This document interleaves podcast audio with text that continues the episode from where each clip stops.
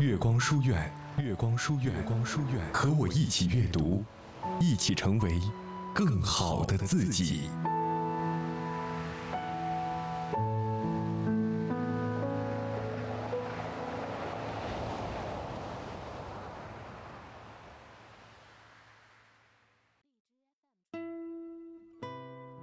嗨，亲爱的你，晚上好。那又到了每天和大家讲故事、说晚安的时候了。在今天节目的开始呢，还是要提醒各位，荔枝 FM 的直播功能已经全新上线了，大家可以下载荔枝 FM 的最新版本收听直播节目。那我也会在下周一，也就是八月二十二号的晚上十点整，准时在荔枝 FM 的直播间等你。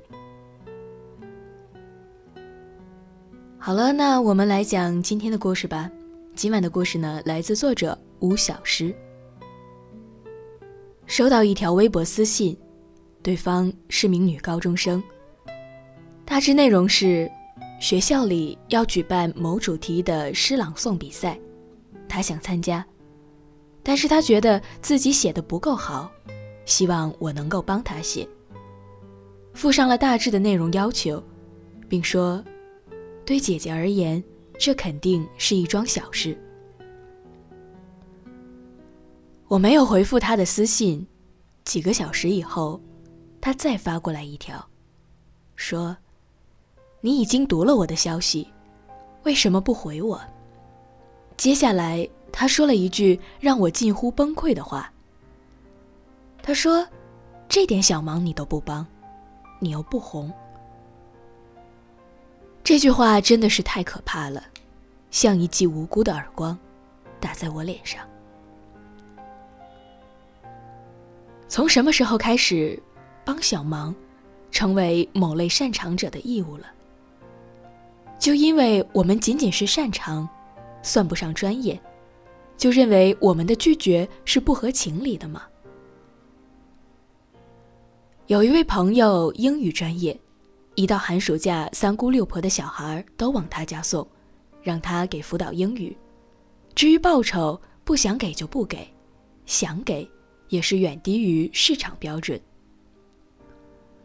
还有一位朋友擅长摄影，某女生主动拜托他拍照，取景地在郊区，他自掏了路费，拍完照后一起吃饭，女生丝毫没有买单的意思，他只好自己结了饭钱。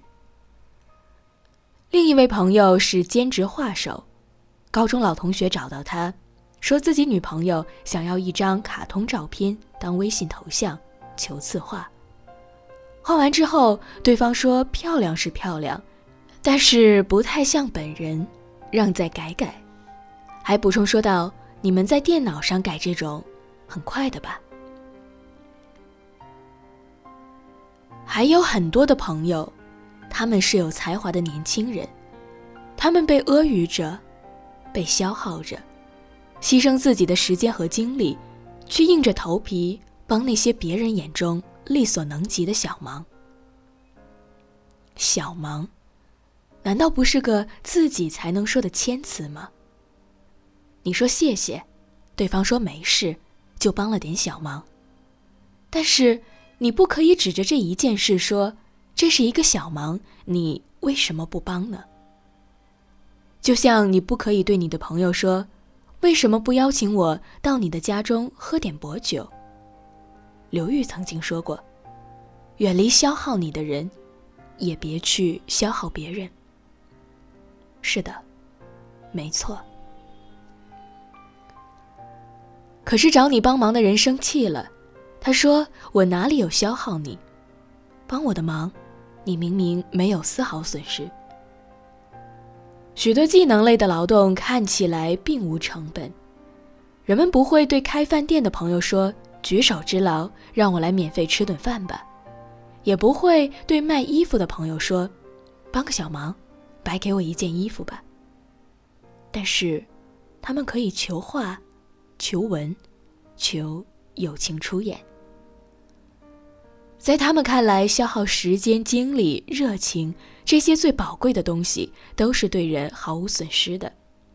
可是，真的很抱歉，全社会都教育我们要做一个善良的人、热心的人，但是没有一种教育是让我们去成为一个好欺负的人。所有我们拥有的技能都是我们的宝藏，我们以后很可能要靠它生活，靠它做梦。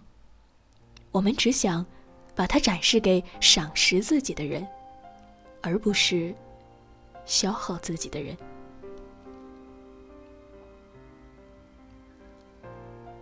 好了，各位亲爱的听友，这就是今晚想要和你分享的故事，来自作者吴小诗。那在节目的最后呢，还是要提醒大家，下周一的晚上，也就是八月二十二号的晚上十点整，我会在荔枝直播间等你。那天也刚好是心情日记三周年的纪念日，心情日记三岁了，我来等你，给我唱一首生日歌。好了，那晚安吧，各位。